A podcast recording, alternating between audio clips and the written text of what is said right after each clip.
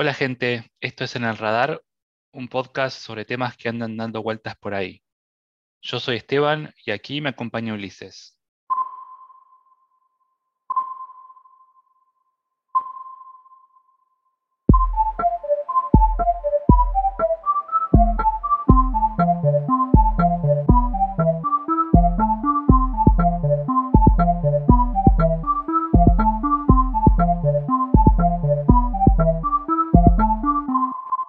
Bueno, en, este, en la sesión de hoy vamos a hablar un poco sobre comida eh, y más puntualmente sobre un término que es eh, la soberanía, alimentaria. Pero, ¿qué se entiende por esto de soberanía alimentaria? Quizás, Ulises, querés empezar a describir un poquito.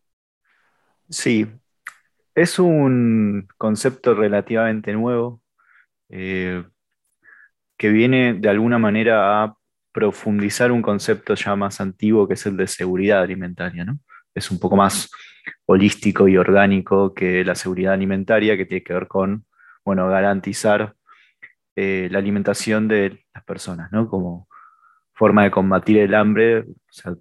la hambruna está en el espectro del otro lado de la seguridad alimentaria.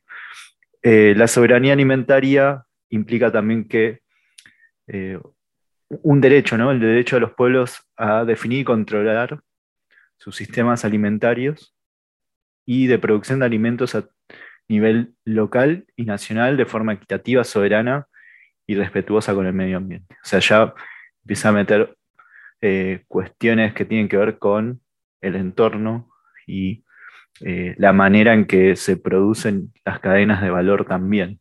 ¿no? Y es interesante porque, bueno, a fin de cuentas queremos tratar de preguntarnos, ¿no? ¿Por qué comemos lo que comemos? Yo creo que nadie come pensando solamente en la nutrición, eh, también comemos por deleite, pero imagino que debe haber factores que inciden también en nuestras selecciones, ¿no? De qué es apetitoso, qué es atractivo de comer. Y por ahí podemos empezar un poco por ahí. ¿Qué te parece?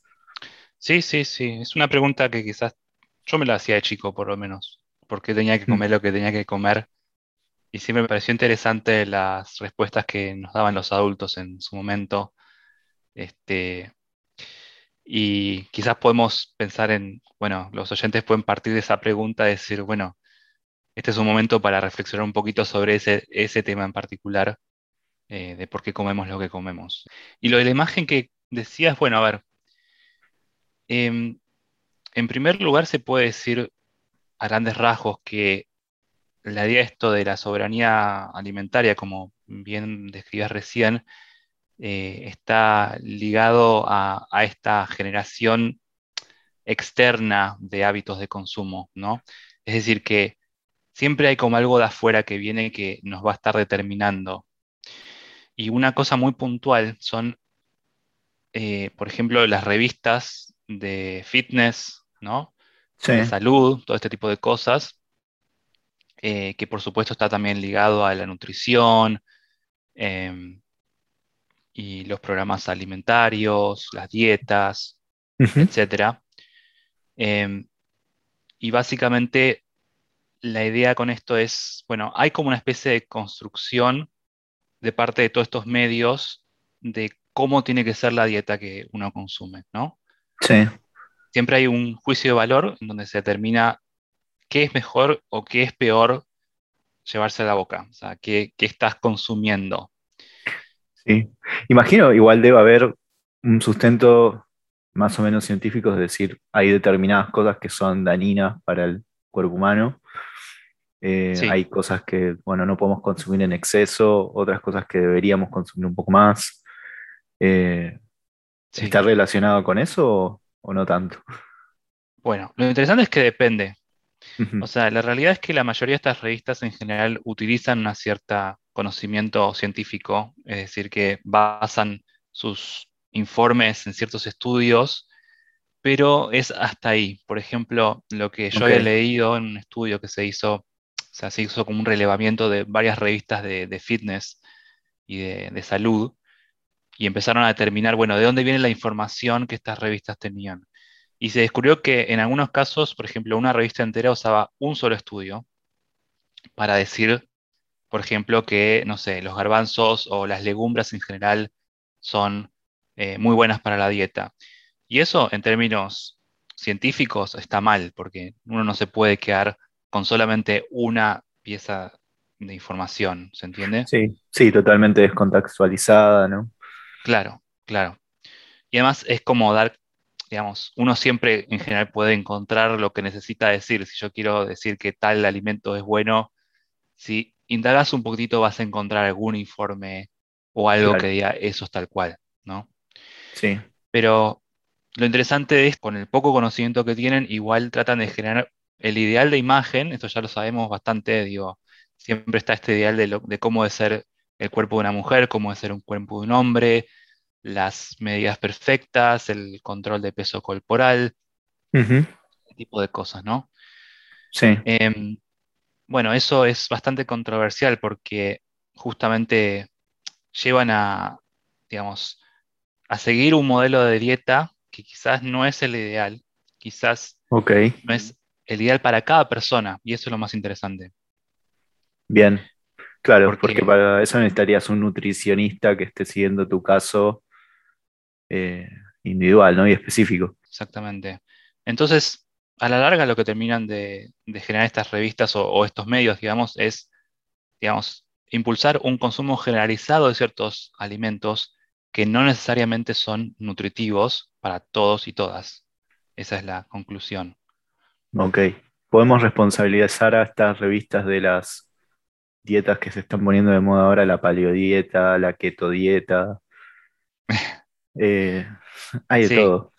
Sí, hay de todo. Sí, libre de gluten, incluso cuando no sos eh, celíaco. Sí, y lo em, más interesante es que mucha gente se mete igual en estas dietas sin saber cuáles son las reales consecuencias para su propio cuerpo. Eh, claro. Lo cual es importantísimo, digamos, porque consumir alimentos bajos en grasas no quiere decir que eso necesariamente sea saludable. Y también relacionado con esto es el tema del consumo de carne, cómo se va moviendo un poco, digamos, los distintos consumos hacia un u otro alimento, ¿no? Sí. El consumo de carne, bueno, es especialmente interesante en nuestro caso, porque venimos de Argentina que constantemente arranquea entre los países de mayor consumo per cápita anual de carne. Está totalmente ligado a esta cuestión de tradiciones. Ahora bien, lo interesante que yo vi de esto de las revistas de fitness es que es tan fuerte la influencia que incluso tienen el poder de determinar, por ejemplo, eh, que esto quizás puede cambiar, por ejemplo, por qué necesariamente un hombre tiene que consumir carne y una mujer tiene que consumir verduras. Entonces, han empezado con un proceso de, feminización eh, de los vegetales. Entonces, ahora se supone que eh, los hombres también están en su derecho, por así decirlo, de consumir alimentos mm, vegetales y no tanta carne. Y otra cosa interesante de estos, de estos medios es que siempre tienen un target, un tipo de consumidores muy específico. Es decir, no es de 0 a 100 años, digamos. En general es, por ejemplo, gente con alto poder adquisitivo, gente joven, gente de clase media para arriba, Em, y esto es muy marcado. Ok. Em, me quedé pensando por qué a las mujeres se les exige que coman vegetales. Es porque las, o sea, promueven un cierto cuerpo femenino más delgado, y en cambio a los hombres eh, se les machaca con la idea de proteínas para tener músculos. O sea, de ahí viene esa idea.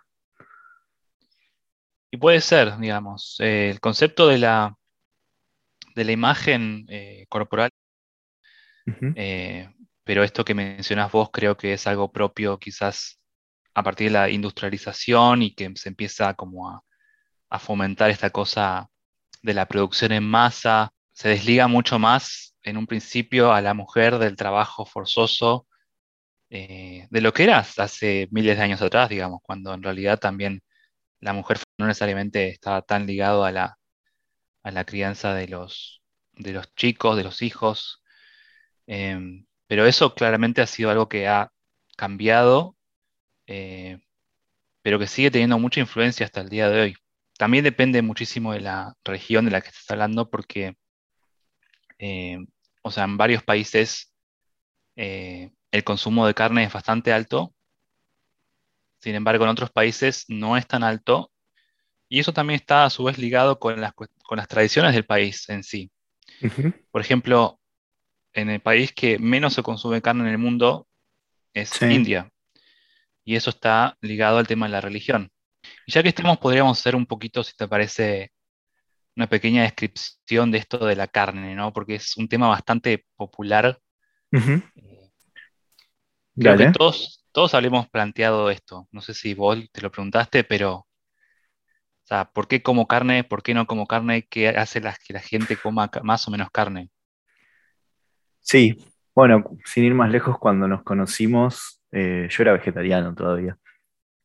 Eh, y hoy, o sea, ya no lo soy, pero convivo con una vegetariana y pensar en comer carne, digamos, más allá de los dilemas morales, eh, bueno, es un animal vivo que siente y demás, eh, siempre pensé mucho en el impacto que tiene en el medio ambiente y si no es solamente una pauta cultural de esto de la necesidad de comer carne, la necesidad de tener un ritual alrededor del fuego eh, para encontrarnos con amigos y que incluso hay hasta campañas políticas enteras que están hoy en día en Argentina que dice para volver a comer asado y bueno, podemos empezar a desmenuzar un poco el tema, ¿no? Sí. En primer lugar, me parecería interesante hablar de lo más puntual y lo más fáctico, si se quiere, ¿no? O sea, puntualmente la carne está asociada a las emisiones de gas, o sea, altísimas. Eh, hablando de los alimentos, es probablemente la que más consuma, eh, la que más requiera más medios y tiene más emisiones de gas y es más nociva para el medio ambiente, eso es un hecho. Sí. Eh, eh, algo que siempre, o sea, hay, una idea un poco errónea de cómo se produce carne, ¿no? particularmente vacuna, uno piensa, bueno, las vacas se están pastando y convierten algo que no podemos comer como es el pasto, en algo que sí podemos comer como carne. Eh, pero esa idea quedó totalmente obsoleta. O sea, hoy las vacas se producen industrialmente y se les da de comer granos. Eh, o sea, soja particularmente, en menor medida trigo y maíz, que es lo que, que es algo que nosotros podríamos estar comiendo. Y es sumamente ineficiente, ¿no? O sea, por cada kilo de carne, eh, necesitas 10 kilos de granos. Es un montón. Es un montón.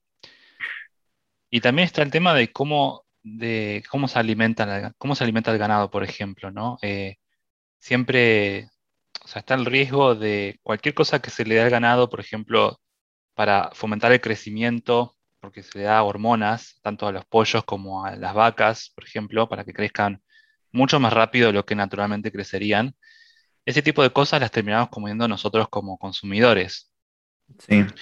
Em, y eso, bueno, aumenta el riesgo de varias enfermedades, entre ellas enfermedades cardiovasculares, el cáncer colorectal, eh, infecciones de origen alimentario. O sea, pensá que estás ingiriendo antibióticos, o sea, estás algo que normalmente te darían a vos en una circunstancia de enfermedad, cuando vas a comer carne en general, obviamente, es muy probable que estés ingiriendo estos antibióticos. Y a pesar de que el cuerpo esté o no acostumbrado, siempre sigue siendo una cuestión eh, química adicional que no deberías estar ingiriendo, en teoría. Sí. Pero bueno. Sí, y a su vez, para poder producir esa carne tenés que eh, producir muchísimo más granos el, punto es justamente que existe un proceso bastante, bastante complejo que uno no ve cuando le ponen el plato de comida enfrente. Ahora bien, a pesar de todo esto, eh, los números en los estudios que estuve leyendo suelen decir que el consumo de reemplazos de carnes sigue siendo muy bajo. Ahora, aún te pusiste a pensar en, bueno, ¿qué quiere decir no comer carne? O sea, ¿cuál es la primera palabra o que te viene cuando uno dice no como carne? O sea, Em, bueno, en mi caso particular, cuando toda la gente me decía, pero si no comes carne, ¿qué vas a comer? Eh, yo siempre les planteé, tengo mucho más para comer ahora que lo que tenía antes. O sea, como que tuve que hacerme cargo de pensar diversas fuentes de nutrición y pensar en cómo ser creativo con un montón de ingredientes nuevos. Entonces, para mí el no comer carne, o sea, nunca pensé en, che, ¿cómo hago para hacer una hamburguesa de carne, eh, carne falsa o cómo hago un asado de carne falsa? Sino, che, mirá todos los eh, vegetales que normalmente no veo porque estoy mirando qué hacer con la carne. claro. Bueno, justamente es muy interesante lo que decís porque en realidad eso tiene que ver con la percepción de, de la gente que sí come carne, este, sobre lo que puede o no puede ser carne. Este, como asociar directamente la falta de carne con ensalada, por ejemplo. Sí. Pero clarísimamente, como, como decís vos, eso es prácticamente un mito. Hoy ya es bastante conocida la idea de que existen un montón de alternativas eh, de productos que no contienen carne y que no necesariamente son ensalada de lechuga y tomate. La gente que no consume carne no es que se segmenta en una sola- en un solo grupo, es decir, vegetarianos, por ejemplo. Hay un montón de variedades. Te menciono dos o tres para que, para que te des una idea, pero bueno, están los vegetarianos, que en general todos saben que no comen carne, pero sí comen verduras, semillas, frutas, legumbres. Este, después están los veganos que no comen absolutamente ningún producto que en teoría venga, o sea, de origen animal. Eh, pero después también están los pesco, lacto, ovo vegetarianos. No sé si sabes qué es eso, Eh, sí, sí, un año de ser pesco ac- lacto o vegetariano. mira, y cuando la gente, cuando la gente te preguntaba, decía, soy pesco, lacto, ovo vegetariano. No, simplemente le decía, porque me decían, che, pero sos vegetariano, y yo no me siento honesto diciendo que soy vegetariano, Ujú, eh, o pes- creo que dicen pesetariano también algunos, Eh, simplemente no como carnes rojas, eh, o cosas por el estilo. Tampoco comía pollo, ponele, pero era más claro. fácil decirlo así. Bueno, pero es muy interesante porque hay un montón de variantes al respecto. Y de hecho también hay vegetarianos que no aceptan comer reemplazos de la carne, por ejemplo, hamburguesas vegetales, porque no quieren nada que se asemeje a la carne, ¿no? O Claro, sea, como que no la pueden ver, por así decirlo. sí, eso es interesante, eh, porque estás como, o sea, estás rechazando completamente el- los paradigmas de consumo y de recetas, incluso que hay disponibles, ¿no? Pues decís, bueno, esta receta lleva leche, ni siquiera estás diciendo voy a usar una leche vegetal, es como no.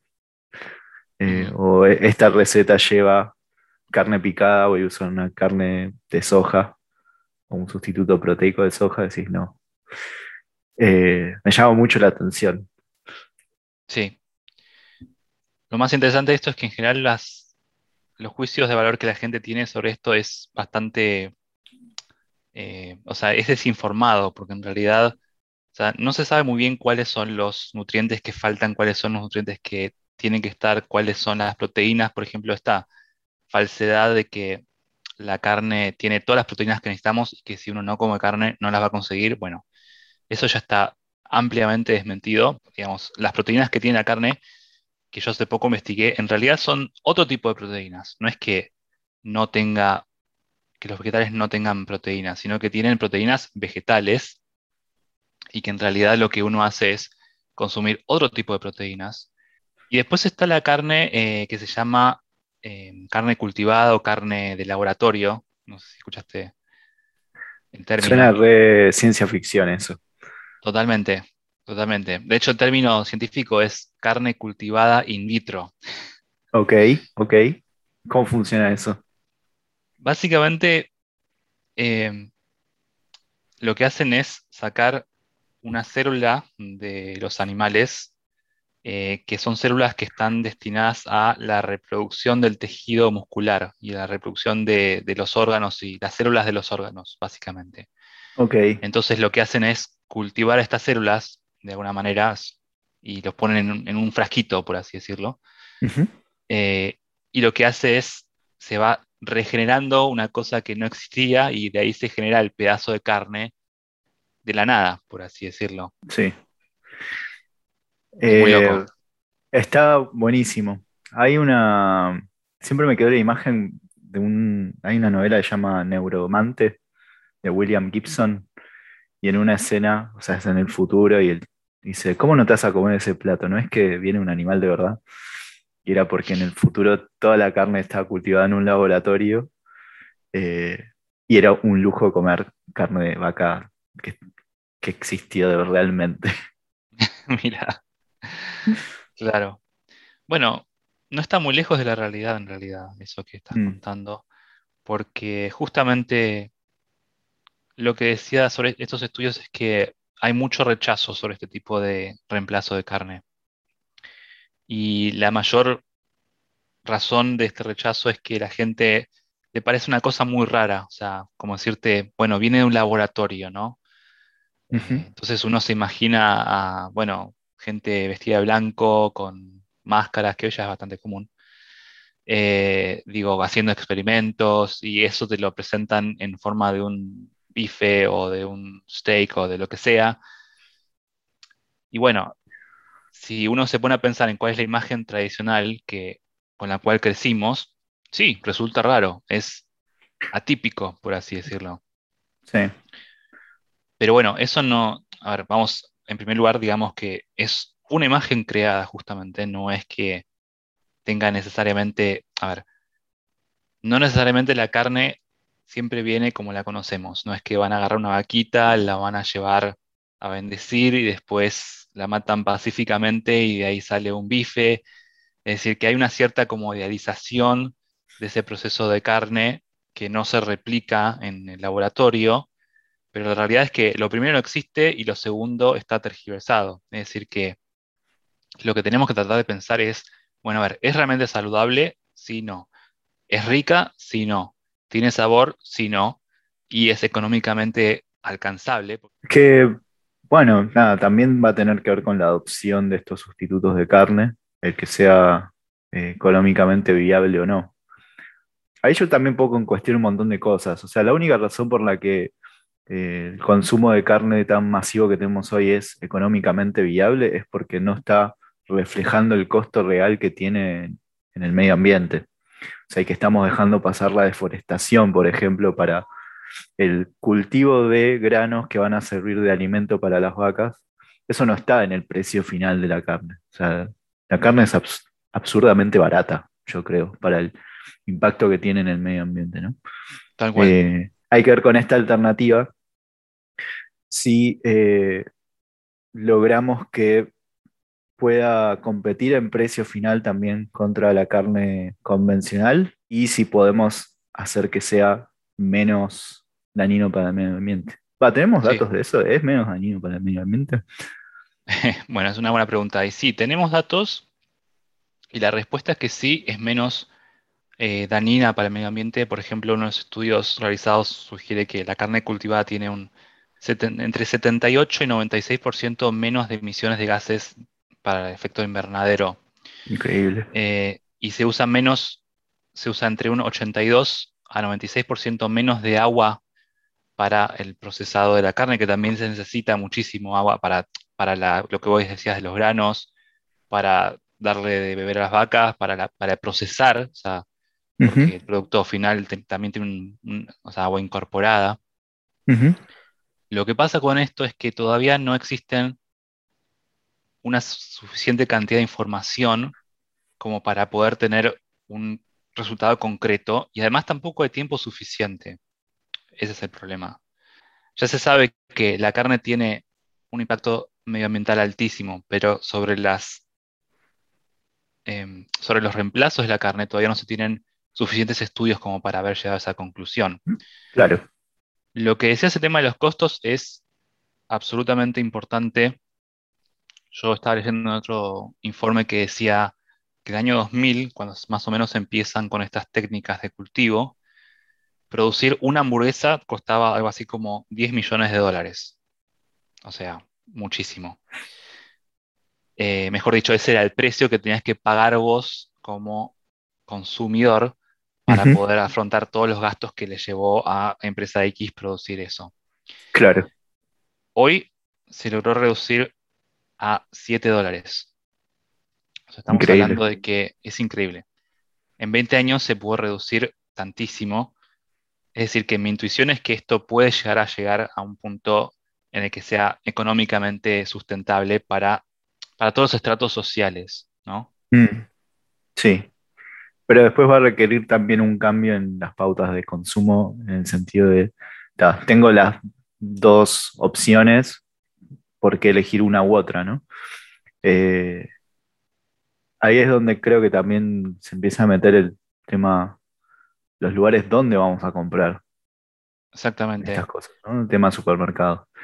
Que, bueno, podríamos hablar un poquito también de eso, o sea, los supermercados, particularmente las grandes cadenas de supermercados que vimos establecerse en el último siglo, eh, son una pieza fundamental para entender por qué queremos comer y por qué comemos lo que comemos, ¿no?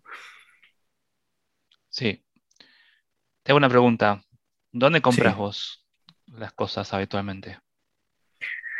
Eh, depende. Si son vegetales, en la verdulería, y todo lo que son productos procesados o mm, no perecederos del tipo arroz, harina, fideos enlatados en un supermercado, normalmente de barrio.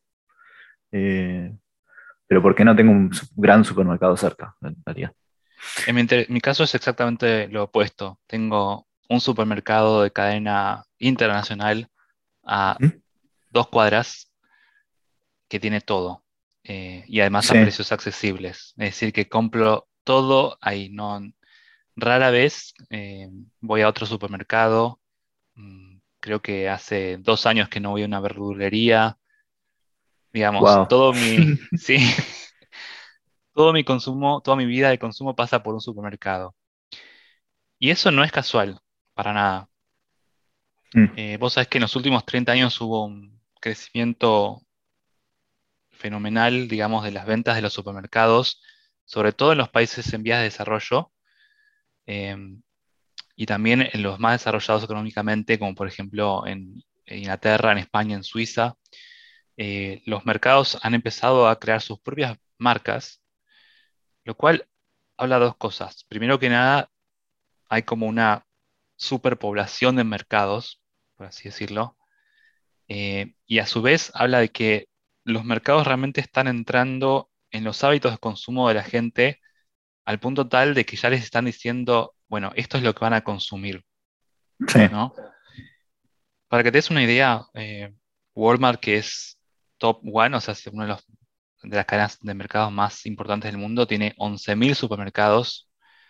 Eh, después está la Carrefour, que bastante conocemos, que tiene 12.000. Eh, después hay una alemana que se llama Aldi, que tiene 10.000. O sea, son realmente grandes cadenas de supermercado, al punto tal que la ganancia bruta de estos supermercados es más alto que PBI de algunos países más chicos, como por ejemplo Uruguay. Pero bueno, lo que genera esto es lo que hablábamos un poquito antes, que es esta como segmentación, es decir, bueno, vos vas al supermercado, ¿cuáles son las opciones que tenés ahí? qué productos tenés a la vista, qué es lo que te da el supermercado, qué es lo que no te da. Mm. Eh, sobre todo con esta creación de marcas individuales, creo que se acentúa más todavía esto, ¿no? Sí. Que ya el supermercado identificó cuál es el producto que todo el mundo consume. Entonces decidió hacer su propia marca y ponerle un precio, que es loquísimo. Sí. Y eso está demostrado, digamos, que está directamente ligado a las cuestiones de salud alimentaria. Es decir, cuando los supermercados van y empiezan a hacer promociones sobre productos que tienen alto contenido graso o sí, no son tan saludables, claro, de azúcar. los azúcares también, exactamente. Bueno, todo eso es una cosa que va generando un hábito de consumo en la gente, que además es totalmente eh, inconsciente. Si la mayor parte de los metros cuadrados que tiene un supermercado está destinado a productos altamente procesados, eh, que a su vez son los que normalmente tienen mayor cantidad de azúcares refinados, harinas refinadas, mayor cantidad de sodio, grasas trans, eh, sea, un montón de cosas que son muy dañinas para, para el cuerpo y que no estamos, eh, por un lado no estamos acostumbrados, o sea, nuestros cuerpos no están preparados para consumirnos en eh, esa cantidad, pero al mismo tiempo generan una dependencia. Sí. en contra de, bueno, o sea, lo que, a lo que les quita espacio es a otros productos más saludables, o sea, que son perecederos, ¿no? O sea, los vegetales particularmente es algo que a mí me llama la atención siempre cuando voy a un supermercado grande. Tenés 80 pasillos de enlatados y cosas secas y cosas procesadas y envasadas que pueden estar eh, durante meses ahí. Y la parte de frutas frescas, que sabemos que, bueno, después de dos, tres días ya no los puedes vender, eh, bueno, una porción mínima del supermercado. Eh, creo que esto también tiene relación, obviamente, con cómo vivimos hoy, que vivimos vidas más aceleradas, que nos obligan a pensar en la alimentación como una parte no importante de nuestro día, como, y pensar en cocinar como una pérdida de tiempo. Y bueno, tenemos esta disponibilidad tan grande de productos eh, muy procesados, de comidas hechas que son solo calentar y que encima son cada vez más baratos.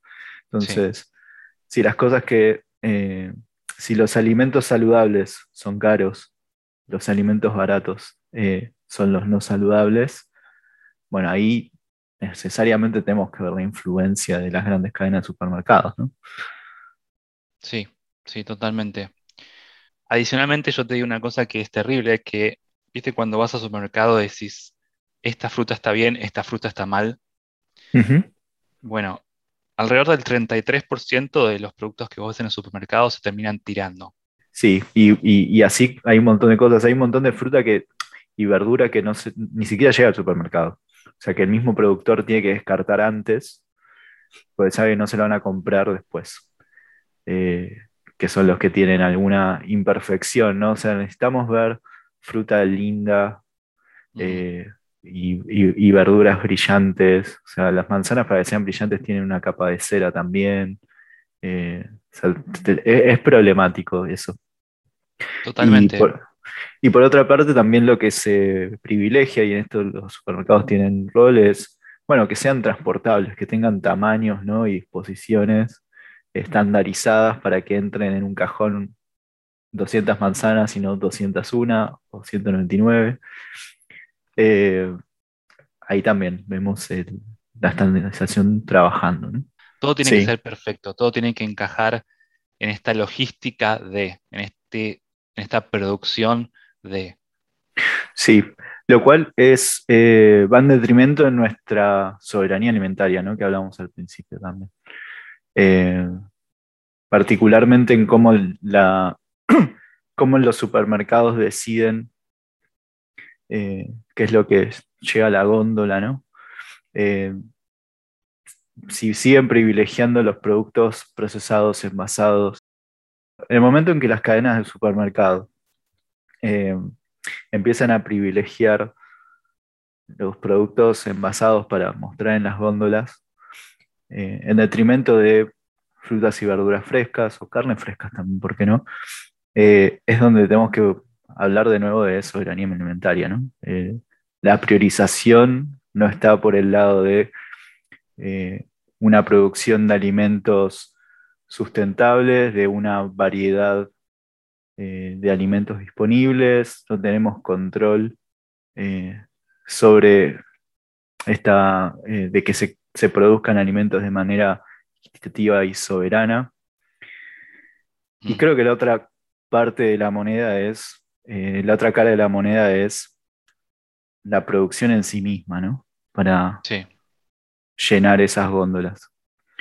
Que también está cambiando mucho. Bueno, ya hablamos un poco de la carne y cómo se ha industrializado, pero también está industrializada eh, la producción de todo lo que comemos, básicamente. Y no solo eso, sino que algo que empezamos a ver en los últimos tiempos es, eh, forman parte de las commodities, se le llaman, que, forman parte de la especulación financiera. O sea, en el mercado financiero se compran y venden producciones gigantescas de eh, alimentos. Y llevado eso a la especulación lo que hace es encarecer el precio de algunos productos, eh, lo cual determina finalmente que haya, o sea, si suben los productos básicos como los granos, a los que países eh, súper pobres no tienen acceso, eh, en realidad no se producen localmente, lo que les hace es subir esos precios que tiene un impacto después en la seguridad y soberanía alimentaria de esos pueblos, ¿no? Claro, claro. Yo creo que todo lo que estabas mencionando tiene mucho que ver también con la idea de la legislación, mm.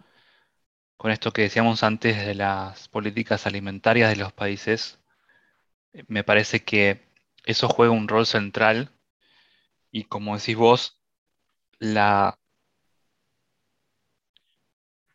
la generación de un commodity y la generación de la necesidad financiera de las cadenas de supermercados que, como decíamos, han llegado a tener mm. Eh, ganancias más altas que los PBI de ciertos países, eso termina siendo lo más importante y no justamente priorizar la salud del consumidor. Entonces, las legislaciones tienen que justamente apuntar este tipo de cosas. Por ejemplo, en Europa, eh, se empezó mucho con la movida bio, eh, que es como muy, muy cool, contemporánea, digamos, lo cual está bueno en algún sentido, em, pero el punto es em, que han tratado de que todos los productos tengan su descripción nutritiva, ¿no? Cosa que hace 20 años no pasaba. Vos comprás un producto y no tenías prácticamente la menor idea de con qué estaba hecho. Hmm. Hoy eso ya no pasa y de hecho si tenés un producto que no tiene la descripción alimentaria, eh, podés casi denunciarlo, ¿no? Sí. Y eso es súper importante en algún sentido porque termina generando una necesidad de dar a conocer el proceso de producción que justamente está tan desligado de lo que es el consumidor final, sí. que es lo que más termina afectando al medio ambiente y en la medida que la legislación sea capaz de poner un límite a ese tipo de cosas y que les exija a las grandes cadenas y a las productoras de alimentos que controlen y que sean más transparentes en cuanto a su producción, entonces se va a poder generar un consumo más sustentable y más consciente también. Te pongo un ejemplo puntual. En Europa hay cinco tipos de huevos. Se le pone un número del 0 al 5. Eso tiene que ver con la producción de los huevos y con la cría de, las, de los pollos. Y básicamente, mientras más bajo el número, eh, peor es la crianza de los pollos y mientras más alto, mejor. Y eso tiene que ver con la calidad de los huevos. Y desde hace unos años en Europa ya es ley que se, tiene, que se tenga que poner eso en el package, en el, en el package de la, de la caja, ¿no? Sí. Y curiosamente la gente cuando lee eso se siente más o menos identificada y mucha gente está optando por elegir los productos que se saben que tienen menos impacto tanto para las gallinas como para el medio ambiente. Es decir, que hay una consecuencia, ¿no? Hay una generación de conciencia que viene por un lado muy sencillo como hacer más transparente el proceso productivo que llega a los usuarios y a los consumidores. Sí, eh, hablando de legislaciones, bueno, tanto en Argentina como en Uruguay, últimamente se estuvo hablando bastante del etiquetado, ley de etiquetado frontal de alimentos, creo que se llama en ambos países, en donde por lo menos te ponga eh, si tiene exceso de sodio, exceso de azúcares, exceso de grasas, y no me acuerdo si había otro exceso más, que ya en Latinoamérica está pegando bastante, ¿no? Donde, bueno, antes, o sea, te ponen la información nutricional, pero no sabes cómo, no, no tenés contra qué cotejarlo, no tenés ningún punto de referencia. Acá directamente te ponen exceso de. Y creo que nos ayuda a tomar mejores decisiones como consumidores también, ¿no? De qué es lo que me quiero meter adentro mío, finalmente.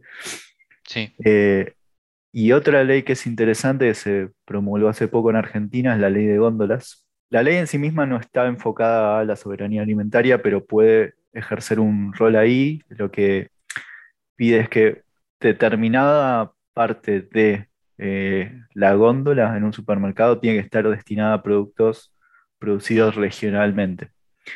Eh, sí, es interesante. Es que si no ayudas a los pequeños productores, es muy fácil que las grandes cadenas globales, ¿no? las corporaciones alimenticias puedan ocupar esos espacios. Venga un Nestlé y te dé todo su arsenal de productos. Sí. Eh, y ahí también te empezás a quedar, se te, se te, empieza a coartar esa soberanía alimentaria, ¿no? Tenés cada vez menos control sobre lo que realmente la población termina comiendo. Sí. Yo igual quiero destacar una cosa bastante importante que vamos a hablar de todos los temas que hemos ido tratando en el podcast, pero en definitiva quien termina consumiendo es el consumidor, marca la redundancia. Es decir, que hay un, yo creo que hay un nivel de decisión absolutamente importante y decisiva, que es tan simple como decir, bueno, elijo qué comer y qué no comer. Y me parece casi que fundamental que uno pueda tomar eso como un acto un poco más de conciencia. Es decir, vos antes mencionabas, bueno, esta cosa de la sociedad en la que vivimos que todos estamos súper apurados. Creo que es importante tomar como un segundo, pararse y decir, bueno, ¿qué estoy consumiendo? ¿Qué estoy comiendo? ¿Y por qué lo estoy comiendo? Em, eso es lo único que hay que hacer. Y es una herramienta tan grande y tan simple, pero tan compleja a la vez, ¿no? Sí, siempre y cuando haya disponibilidad de, alimentos frescos y uno pueda tomar esa decisión, que bueno, creo que en nuestros casos que vivimos en grandes ciudades es posible. Eh, definitivamente creo que hay una cuota de autonomía en la que nosotros también nos tenemos que hacer cargo.